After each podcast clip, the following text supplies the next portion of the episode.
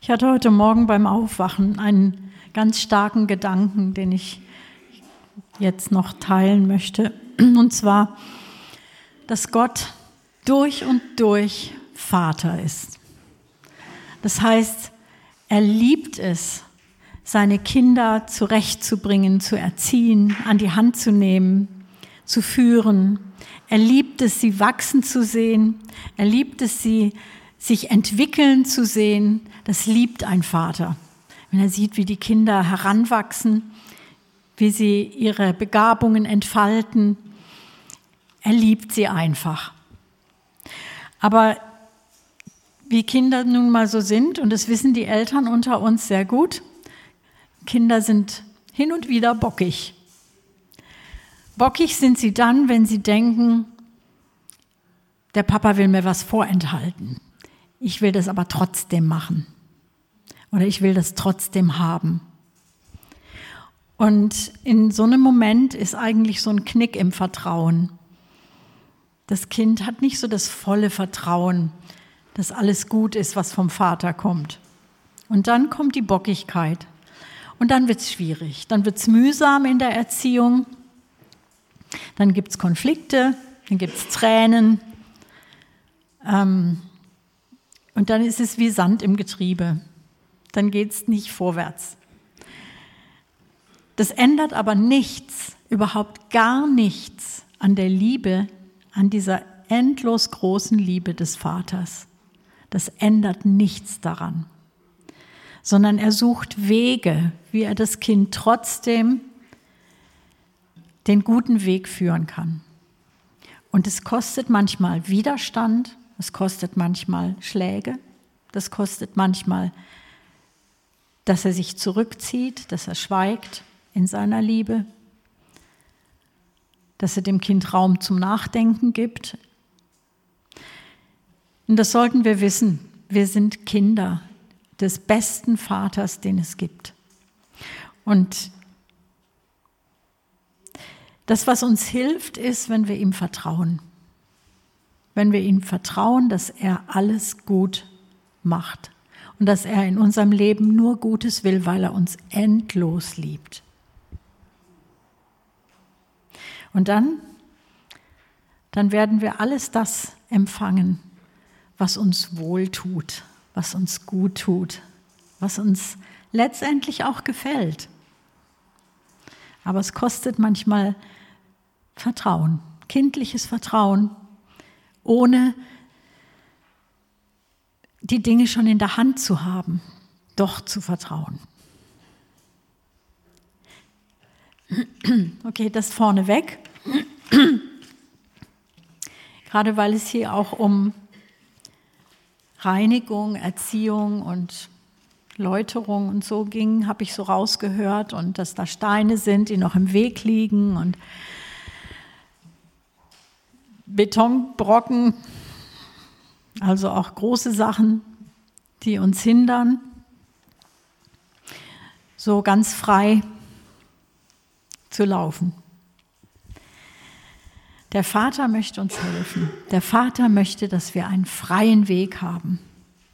Er sagt zu uns, macht Bahn, dem Heiligen, aber er macht auch uns Bahn. Er öffnet uns Türen, er befreit uns von Fesseln. So ist unser Gott.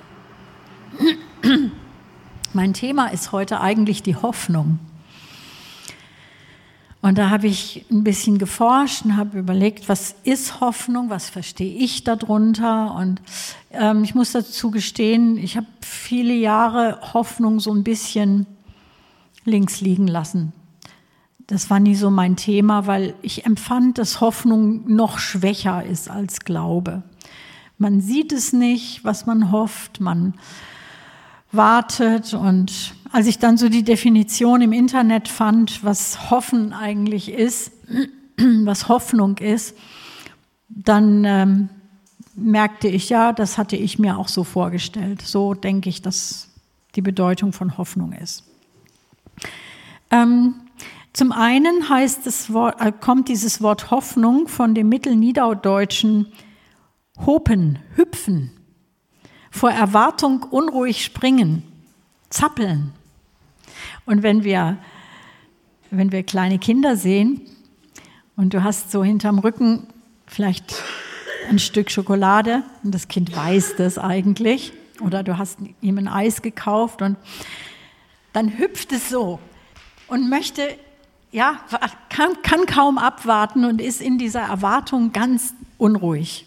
Das kennt jeder ne, bei den Kindern. Die können dann so auf der Stelle hüpfen und sich nicht halten. Die Bedeutung von Hoffnung im Wörterbuch wird so beschrieben.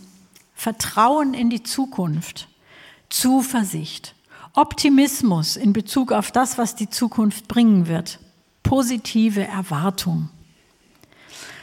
Und äh, was ich auch ganz spannend fand, das waren wissenschaftliche Untersuchungen, haben ergeben, dass Menschen, die Glauben und Hoffnung haben, schneller gesund werden.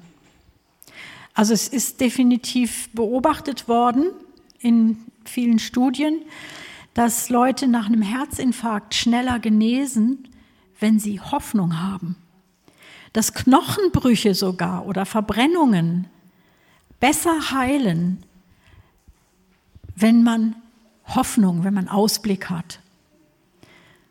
Wir wissen, dass die, dass die Seele da eine ganz große Rolle spielt.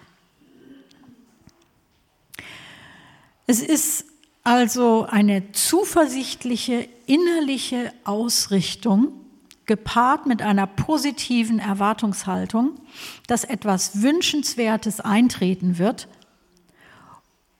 ohne dass wirkliche Gewissheit darüber besteht.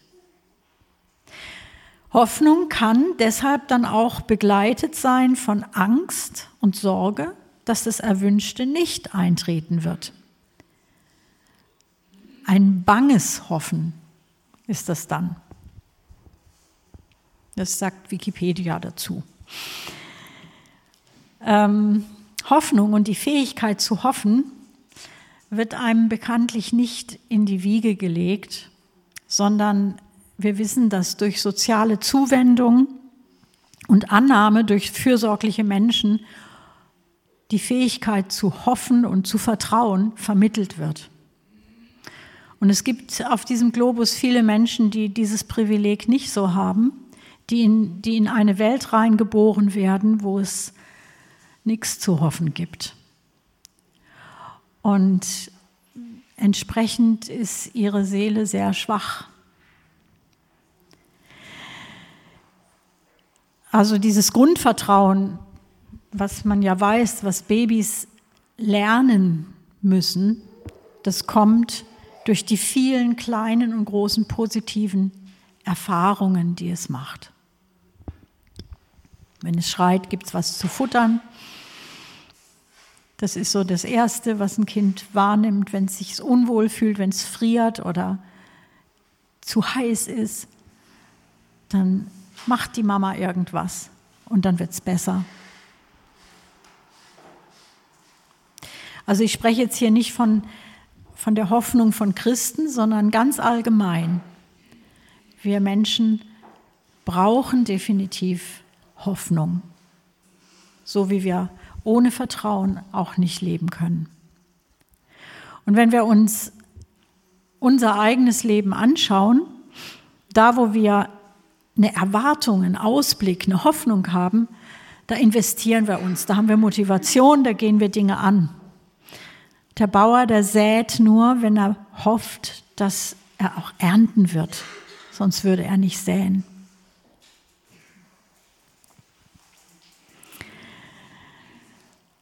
Und ich glaube, deshalb gibt es auch diese großen Unterschiede zwischen uns Menschen.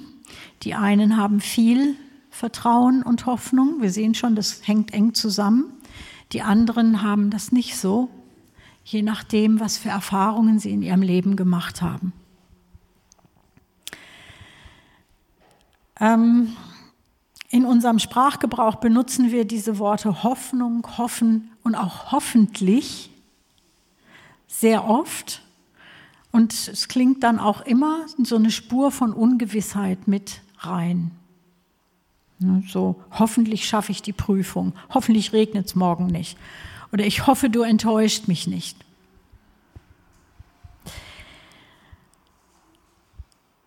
So, und das war erstmal mein Grundverständnis von Hoffnung. Und wenn ich dann in der Bibel las über Hoffnung, dachte ich immer, naja, eigentlich ist es doch mehr. Ich erwarte doch den Himmel. Ich erwarte doch all das Gute, was in, im Neuen Testament beschrieben wird. Ich erwarte doch, dass Gott gut ist. Und dann habe ich eben festgestellt, dass das Wort Gottes letztendlich über Hoffnung ganz anders spricht und dass es eine ganz andere Hoffnung ist, die die Bibel meint. Hier wird Hoffnung als sicherer Blick in die Zukunft gebraucht und befähigt den Hoffenden durchzuhalten, vorwärts zu gehen, kühn, zu, und kühn über sich selbst hinauszuwachsen und den Mut nicht zu verlieren. Und über diese Art von Hoffnung wollen wir heute mal nachdenken. Und zwar natürlich mit Gottes Wort. Als erstes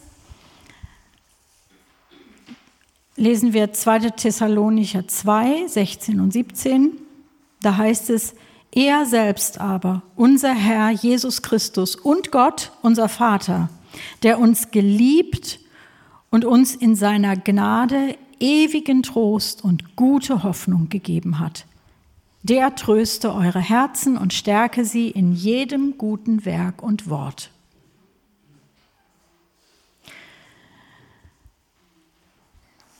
Hier liegt die Betonung, oder möchte ich die Betonung auf die gute Hoffnung legen. Und warum ist sie gut? Weil sie sicher ist. Das können wir auch in Römer 5 lesen. 1 und 2 erstmal. Da wir nun gerechtfertigt worden sind aus Glauben, so haben wir Frieden mit Gott durch unseren Herrn Jesus Christus, durch den wir im Glauben auch Zugang erhalten haben zu dieser Gnade, in der wir stehen und rühmen uns aufgrund der Hoffnung der Herrlichkeit Gottes. Die, und dann Vers 5, diese Hoffnung aber lässt nicht zu Schanden werden. Das bedeutet, die enttäuscht nicht. Denn die Liebe Gottes ist ausgegossen in unsere Herzen durch den Heiligen Geist, der uns gegeben worden ist. Halten wir fest, es gibt also eine Hoffnung direkt vom Himmel, von Gott selbst, und sie kommt oder sie ist da in unserem Herzen, weil Gott uns tatsächlich liebt. Weil das nicht ein Wunschdenken ist, sondern weil jeder, der an Jesus glaubt, in irgendeiner Form erfahren hat, dass Gott ihn doch liebt. Irgendwann in deinem Leben kam oder vielleicht kommt noch die Wende, wo du merkst, es ist nicht so eine vage Hoffnung, dass Gott mich liebt, sondern ich weiß es. Und wenn wir dann Paulus hören, dass die Liebe Gottes ausgegossen ist in unsere Herzen durch den Heiligen Geist, der uns gegeben worden ist, dann sehen wir auch, das ist eine Sache, ein Vorgang, der kommt von Gott, der kommt nicht von mir. Ich mache das nicht. Erstmal gießt er seine Liebe in mein Herz aus. Und wenn es dann gefunkt hat, wenn ich dann gemerkt habe, ja, mich liebt jemand. Das geschieht oft durch Geschwister, die oder durch Menschen, die einen anderen, die, die Christen sind, die den, dem anderen zeigen, du bist geliebt. Oder durch Elternliebe fängt es schon an, dass Menschen begreifen können, es gibt Liebe, es ist möglich, geliebt zu werden. Weil das ist unser Grundbedürfnis. Wir wollen alle geliebt werden. Wir müssen alle geliebt werden, sonst sind wir nicht überlebensfähig.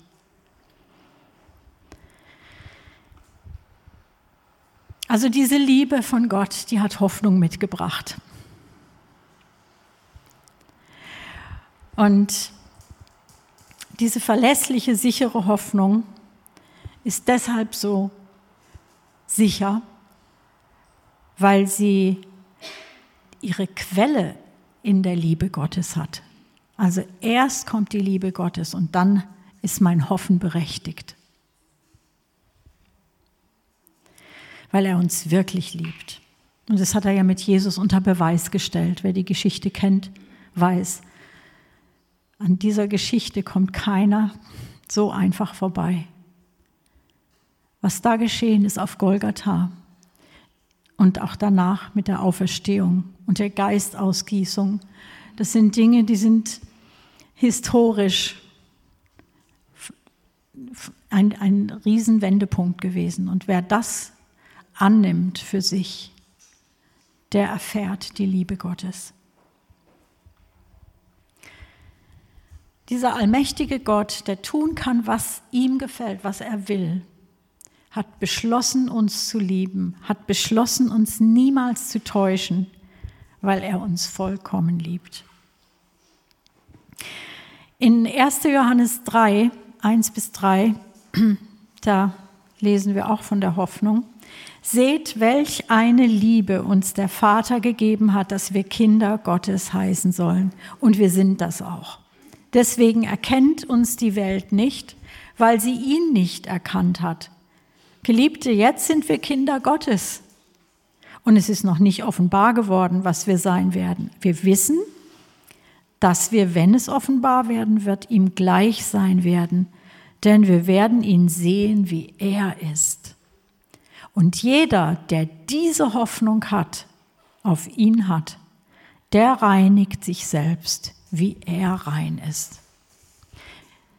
Hoffnung bewirkt Motivation.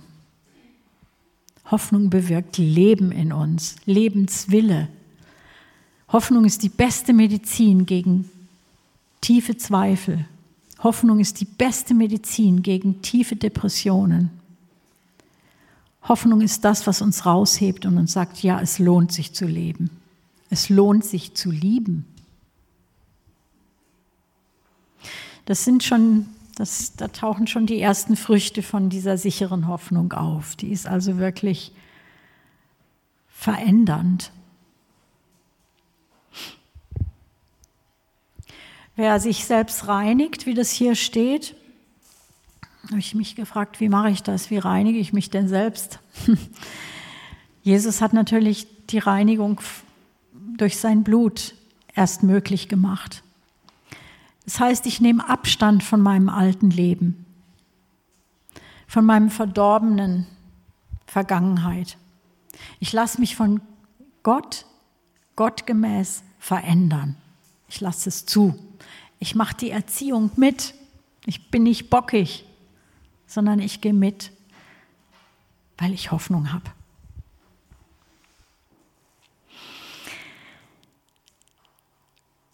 Jetzt schauen wir uns mal noch genauer an, was wir eigentlich alles hoffen. In Römer 8, 24 und 25, da steht es, auf Hoffnung hin sind wir errettet worden. Ja, die Errettung sieht man noch nicht so. Eine Hoffnung aber, die gesehen wird, ist keine Hoffnung. Denn wer hofft, schon was er sieht. Wenn wir aber das hoffen, was wir nicht sehen, so warten wir mit Geduld, mit Ausharren. Unsere Errettung haben wir also auf Hoffnung. Erst wenn wir diesen Körper verlassen und den neuen anziehen, dann erfüllt sich unsere Hoffnung auf Errettung tatsächlich auch im Sichtbaren vollkommen. Klar sieht man uns schon hin und wieder an, dass wir erlöst sind, ja, aber nicht durchgängig. Muss man ehrlich sein. Erst dann ist unser geistliches Leben nicht mehr verborgen, sondern für alle und für jeden sichtbar. Auch für die, die nicht glauben wollen. Hoffnung bezieht sich genau wie der Glaube immer auf das Unsichtbare, auf das Zukünftige was noch kommt. Also Hoffnung auf Errettung. Dann Galater 5, Vers 5. Wir nämlich erwarten durch den Geist, durch, durch den Geist aus Glauben die Hoffnung der Gerechtigkeit. Wir haben Hoffnung auf Gerechtigkeit. Und hier heißt es durch den Geist aus Glauben. Und immer wenn der Heilige Geist mit von der Partie ist, dann wissen wir, es geht um eine Gabe Gottes. Es geht um etwas, was er macht. Nicht durch Kraft, nicht durch Macht, nicht durch Heer, nicht durch Manpower, sondern durch seinen Geist. Den Heiligen Geist bekommt man mit all seinen Gaben nur aus Glauben und nur aus Gnade. Wenn er dann in uns Hoffnung erzeugt, auf Gerechtigkeit zum Beispiel, dann ist es eine göttliche Gabe. Ich kann diese Hoffnung nicht aus mir selbst erzeugen. Sie wird auch nicht als Leistung eingefordert von mir, sondern ich bekomme sie geschenkt. Das ist total wichtig, weil ähm, sonst meine ich am Ende, ich bekomme nichts, weil ich nicht genug gehofft habe, weil ich nicht genug geglaubt habe. Nee, diese Dinge kommen von Gott, er schenkt sie uns. Die Hoffnung auf Gerechtigkeit ist eine Gabe Gottes. Als nächstes, auf was hoffen wir noch? Epheser 1, Vers 18. Er erleuchte, also Gott erleuchte die Augen eures Herzens, damit ihr wisst, was die Hoffnung seiner Berufung, was der Reichtum der Herrlichkeit seines Erbes in den Heiligen ist. Und dann auch Epheser 4, Vers 4. Ein Leib, ein Geist, wie ihr auch berufen worden seid in einer Hoffnung eurer Berufung. Das heißt, unsere Berufung, unsere Bestimmung, das, wozu wir geschaffen sind, das, was Gott sich gedacht hat, der Plan, den er für dein Leben hat, darauf hoffen wir, dass das offenbar wird. Wir haben die Hoffnung, dass, diese, dass wir zu dieser Berufung durchdringen, dass wir sie leben, dass sie praktisch wird in unserem Leben. Da ist sie. Die Berufung ist da. Aber wir, wir stehen noch in der Phase der Hoffnung. Und da gehört viel mehr dazu als dieses Erdenleben. Da gehört die ganze Ewigkeit dazu und die Bestimmung, die wir da haben. Da gehört unser Erbe dazu, wie es hier heißt, die Herrlichkeit des Erbes, das, was da noch auf uns zukommt. Und das ist eine sichere Hoffnung. Und warum? Nicht, weil wir uns entschlossen haben, so, ich glaube jetzt einfach mal der Bibel, sondern weil Gott verlässlich ist, weil er nicht lügen kann und weil er bewiesen hat, dass er uns liebt. Deshalb ist es sicher.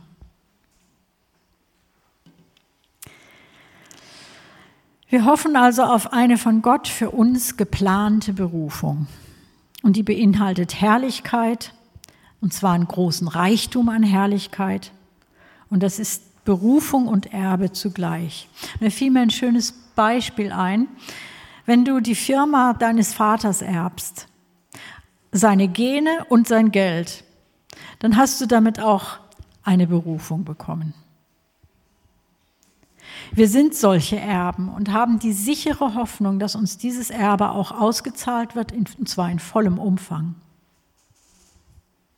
Ein Angeld, also ein Unterpfand, wie es die Bibel nennt, ist uns schon gegeben. Und das ist der Heilige Geist.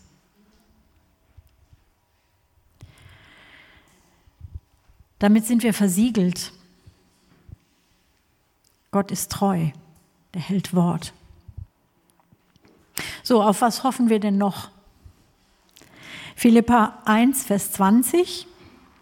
Nach meiner sehnlichen Erwartung, schreibt Paulus, nach meiner sehnlichen Erwartung und Hoffnung, dass ich in nichts zu Schanden werde, dass ich in nichts werde zu Schanden werden, sondern mit aller Freimütigkeit, wie alle Zeit, so auch jetzt, jetzt kommt's, Christus an meinem Leib groß gemacht werden wird, sei es durch Leben oder durch Tod. Das heißt, es bedeutet, wir hoffen, wie auch Paulus, dass an, in und durch unseren Körper Christus groß gemacht werde. Im Leben und in unserem Sterben. Das fällt uns schwer. Wir haben hier viele Verluste in dieser Zeit. Verlust ist überall in dieser Welt, weil alles ist vergänglich. Und wenn wir Verluste schmecken gerade, wenn wir sie gerade spüren, dann fühlt sich das nicht so an, als würde Christus jetzt in unserem Leben und Sterben groß gemacht. Aber er ist dazu in der Lage. Er macht es. Er möchte, dass er in unserem Leben und Sterben groß gemacht wird. In unseren Verlusten, aber auch in unserem Handeln, in unserem Denken, in unserem Fühlen, mit allem, was wir sind und nicht haben und haben. Er möchte in uns groß gemacht werden. Das ist sein Ziel. Dazu sind wir auch geschaffen. Zum Preise seiner Herrlichkeit.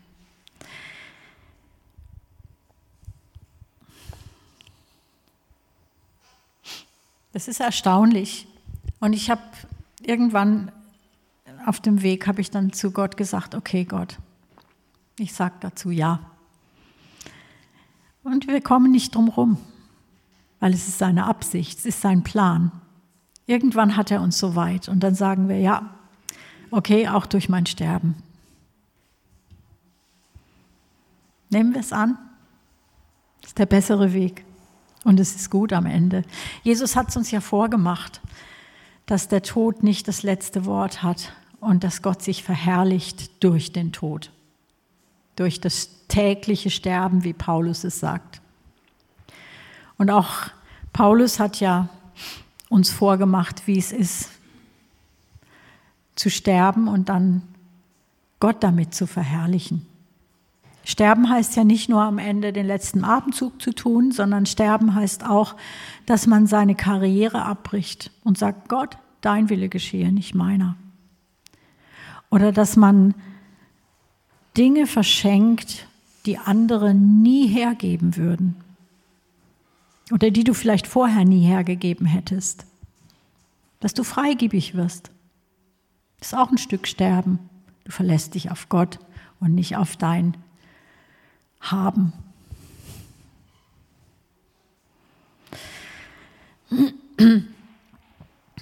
So eine weitere Hoffnung steht in Kolosser 1, Vers 23. Da heißt es, sofern ihr im Glauben gegründet und fest bleibt und euch nicht abbringen lasst von der Hoffnung des Evangeliums, das ihr gehört habt. Die Hoffnung des Evangeliums oder die Hoffnung, dass das Evangelium etwas ist, worauf ich hoffen kann. Das ist ganz einfach die Erwartung, dass, dass, dass diese Botschaft vom Opfertod Jesu und seiner Auferstehung, dass das für mich relevant ist. Das ist die Erwartung, dass ich dadurch Gewinn habe. Christus ist mein Gewinn. Die Hoffnung des Evangeliums ist, dass diese Botschaft mich rettet, erlöst, heilt, befreit und heiligt. Die Hoffnung auf das Evangelium ist, dass ich diese Botschaft schätze über jede andere Botschaft, dass ich sie als kostbarste Botschaft wahrnehme. Das ist die Hoffnung auf das Evangelium. Die Welt hat diese Hoffnung nicht und es hat dramatische Folgen. Für jeden Einzelnen, aber für diese ganze Welt auch. Eine weitere Hoffnung, Kolosser 1, Vers 27. Das ist, denke ich, sehr bekannt als Hoffnungsvers. Ihnen wollte Gott zu erkennen geben, was der Reichtum der Herrlichkeit dieses Geheimnisses unter den Nationen sei. Und das ist, Doppelpunkt, Christus in euch, die Hoffnung der Herrlichkeit. Durch den Glauben wohnt Christus in unseren Herzen. Und das heißt, da hat schon ein Stückchen Herrlichkeit angefangen, die wird noch offenbarer werden. Das ist erst der Anfang. Das ist erst das erste Schrittchen. Es ist eine Versiegelung. Aber Christus in uns zeigt schon etwas von dieser Herrlichkeit. Das blitzt dann auf, je mehr ich, je mehr er zunimmt und ich abnehme, je mehr er in mir Gestalt gewinnt, desto mehr wird von dieser Herrlichkeit sichtbar. Das ist ein Vorgeschmack. So, und jetzt noch eine weitere erstaunliche Hoffnung, die wir im Reich Gottes haben dürfen, steht in 1. Thessalonicher 2, Vers 19 und 20. Denn wer ist unsere Hoffnung oder Freude oder Ruhmeskranz? Nicht auch ihr? Vor unserem Herrn Jesus Christus bei seiner Ankunft. Denn ihr seid, ihr seid unsere Herrlichkeit und Freude. Wer ist unsere Hoffnung? Wer ist unsere Freude? Wer ist unser Ruhmeskranz? Menschen sind das. Menschen, die Christus angenommen haben, an denen wir, denen wir dienen durften, um die wir uns kümmern. Paulus spricht hier als Missionar und Apostel. Der durfte das Evangelium in die Herzen säen und an denen dann auch arbeiten, damit die, die zum Glauben gekommen waren, auch im Glauben und in der Liebe wachsen. Da hat er sein Leben für hingegeben. Und deshalb kann er sagen, ihr seid unsere, meine Hoffnung. So, wir sollten uns ineinander investieren. Gemeinde ist dazu da, dass wir füreinander da sind, dass wir einander dienen, dass wir einander lieben und dass wir Hoffnung in den anderen setzen und sagen, du bist meine Hoffnung. In dir wird Christus offenbar.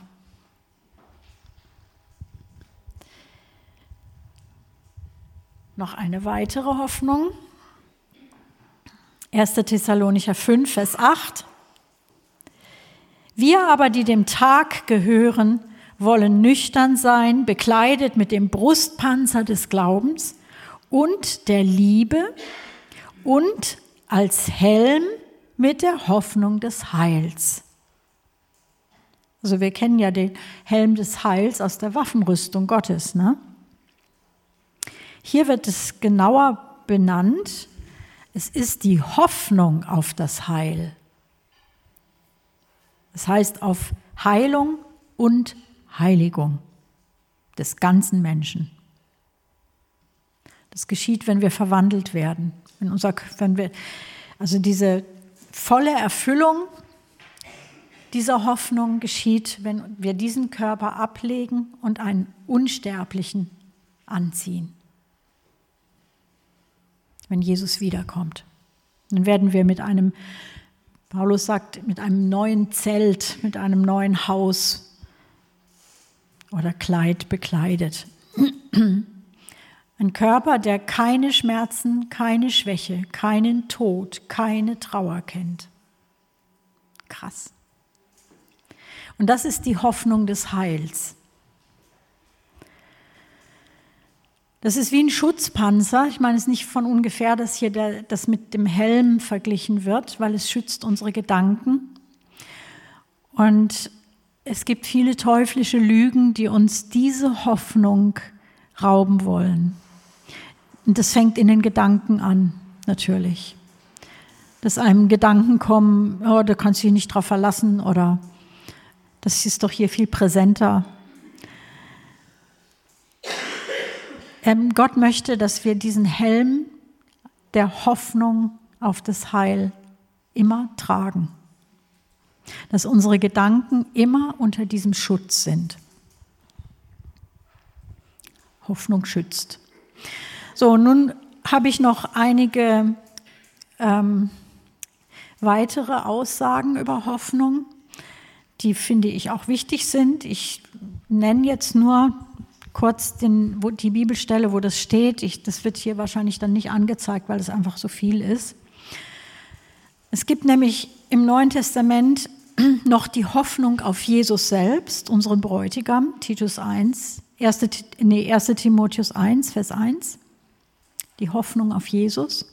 Dann gibt es die Hoffnung auf das ewige Leben, das nie mehr aufhört. Titus 1, Vers 2. Dann wird die Hoffnung eine glückselige genannt in Titus 2, Vers 13. Glückselige Hoffnung. Da schwingt Zufriedenheit und Glück mit. Dann wird sie im Hebräer 7, Vers 19 eine bessere Hoffnung genannt als die des alten Bundes. In 1. Petrus 1, Vers 3 wird sie eine lebendige Hoffnung genannt. Und in 1. Korinther 13, Vers 13 eine bleibende Hoffnung. Ja, Glaube, Liebe, Hoffnung, bleiben.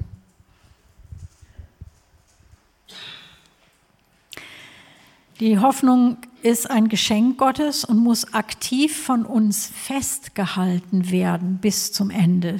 Hebräer 3, Vers 6. Das ist eben auch ein wichtiger Aspekt. Wir bekommen sie geschenkt, aber wir müssen sie festhalten. Man kann sie auch aufgeben. Und weil sie bei Gott tatsächlich vorhanden ist, deshalb sollen wir sie ergreifen. Das ist was sehr Aktives. Das Ergreifen ist mehr als nur festhalten. Es ist schon auch, ich greife danach, ich hole sie mir, ich nehme sie an. Steht in Hebräer 6, Vers 18. Dann das Bekenntnis der Hoffnung sollen wir festhalten. Das heißt, wir sollen auch sprechen von unserer Hoffnung. Wir sollen sie bekennen. Sie muss irgendwie an uns sichtbar werden, dass ich einen zuversichtlichen Ausblick habe. Das muss man sehen können an mir. Und das steht in Hebräer 10, Vers 23. Festhalten am Bekenntnis der Hoffnung. Genauso auch der Vers aus 1. Petrus 3, Vers 15. Wir sollen über die Hoffnung in uns Rechenschaft ablegen. Das heißt, wenn uns jemand fragt, wieso lachst du immer oder wieso hm, machst du dir keine Sorgen oder so? Ja, ich habe Hoffnung. meine Hoffnung ist auf einen verlässlichen Gott, der mich liebt. Das macht mich so beschwingt.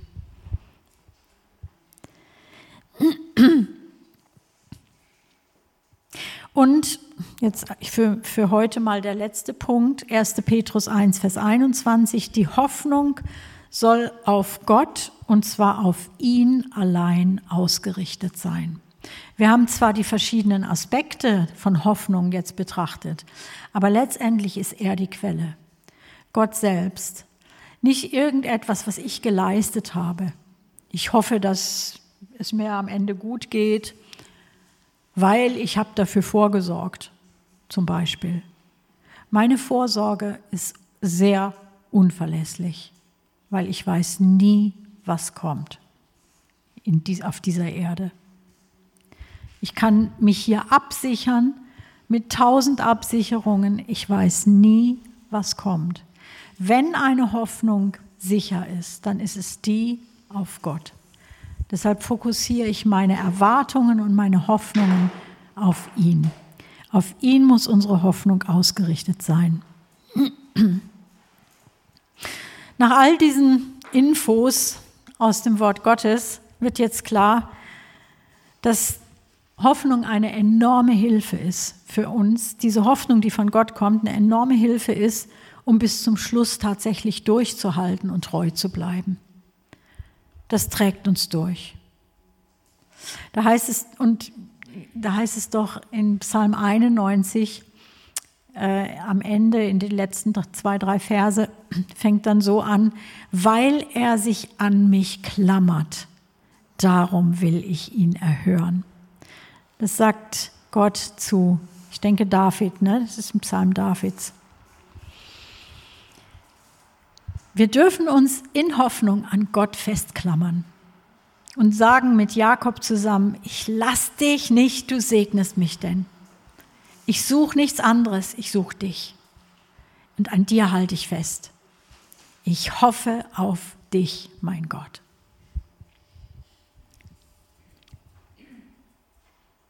Wenn mich Zweifel plagen oder die Umstände verstörend sind, dann kann ich mich immer noch an Gott festhalten, sogar an Gott festklammern.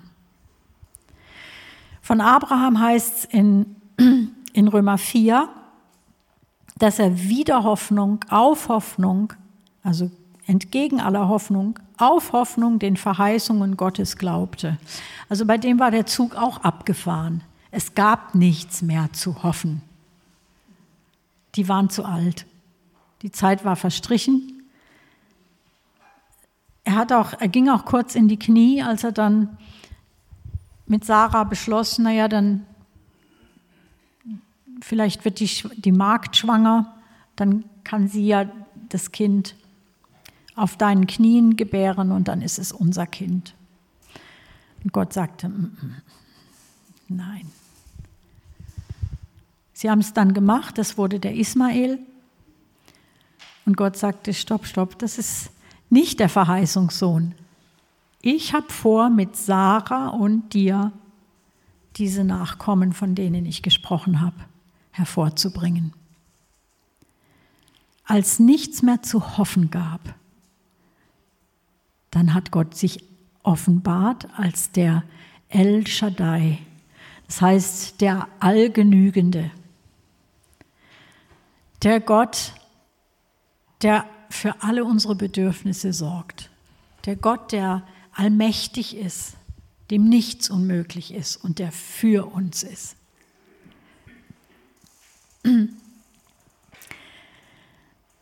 Also diese, da heißt an einer Stelle heißt es ja der Gott allen Trostes. Und El Shaddai heißt der Gott aller Wohltaten, der Gott, der in allen Lebenslagen ausreicht. Und wenn wir uns an ihm genügen lassen und seinen Trost und seine Liebe empfangen, dann überstehen wir eigentlich jede Krise. Er ist das Höchste und das Beste, was es gibt. In einem Psalm heißt es, wenn ich nur dich habe, frage ich nicht nach Himmel und Erde. Manchmal muss man sich das sagen, wenn man gerade wenn man Verluste erlebt. Das Schöne daran ist, diese Hoffnung auf Gott verändert unser Denken, verändert unser Wesen, verändert uns in unserer Persönlichkeit zu ihm hin. Diese Hoffnung ist stark, die, ist, die verändert uns durch und durch. Das ist wichtig, weil wir können uns nicht selbst verändern. Wir können uns nicht bearbeiten, damit wir besser werden. Aber wir dürfen die Hoffnung ergreifen. Also da empfehle ich dann auch jedem dieses Büchlein Der Zweifel in mir von Günter Schulz und Roger Reber, das mal zu lesen. Das ist eine schöne Anleitung, wie man vom Zweifel zur Hoffnung finden kann oder wie man aus Verzagtheit zu Mut findet.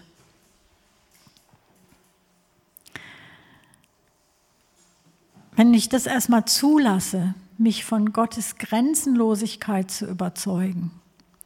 Wenn ich erstmal mich damit befasse und, und Zeit damit verbringe, ihn anzuschauen, wie er ist, wie grenzenlos, wie unfassbar mächtig er ist und wie liebevoll er ist. Wenn ich das alles mal auf mich wirken lasse, mich damit beschäftige,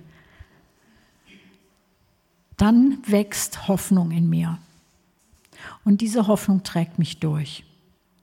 Deshalb sagt Paulus, ich rühme mich dieser Hoffnung der, auf die Herrlichkeit. Deshalb sollte unser Gebet sein, dass wir, dass, unsere, dass, dass seine Worte in uns heilsam auf uns einwirken. Die sind wie Felsen. Das sind keine Zementbrocken, sondern das ist fester Fels, auf dem man stehen kann. jede Aussage für sich genommen, das ganze Wort Gottes insgesamt. Das sind feste Zusagen, auf die wir hoffen dürfen. Und sie werden uns, es wird uns nicht enttäuschen. Mit Entschiedenheit muss diese Hoffnung festgehalten werden. Also das, das ist einfach so der Grundtenor, wenn ich über Hoffnung im Neuen Testament lese. Ich lasse mich davon nicht mehr abbringen. Und ich entlarve die Lügen Satans, wenn er mich abbringen will von dieser Hoffnung. Es ist eine starke Waffe, die Hoffnung, die Hoffnung Gottes. Das war jetzt eine, eine soll ich sagen, ein, ein bisschen ein Einblick in das, was Gott unter dieser Hoffnung versteht, die wir haben in ihm. Aber es gibt sicher noch mehr da zu forschen. Es gibt noch einige Stellen mehr. Das würde jetzt hier den Rahmen sprengen. Kann euch nur Mut machen. Ähm, auch das, was wir hier auf diesem Blättchen lesen, was ja die meisten kennen, es ist auf Hoffnung. Ich ergreife das und ich lasse mich davon nicht abbringen. Und dann hat es seine Wirkung und verändert mich. Und verändert erst mein Denken und dann auch meine ganze Persönlichkeit. Vater, ich danke dir, dass du der Vater bist, der uns liebt, der es bewiesen hat, dass er uns liebt. Egal, was wir gemacht haben, egal wie schlecht wir sind, egal wie, wie daneben, wie völlig anders als du, aber du liebst uns und hast uns rausgerettet durch das Blut Jesu. Vater, ich danke dir, dass wir zu dir kommen dürfen und die Hoffnung haben, dass jedes Wort, das du sagst, sich erfüllen wird. Du bist treu. Danke, lieber Vater. Amen.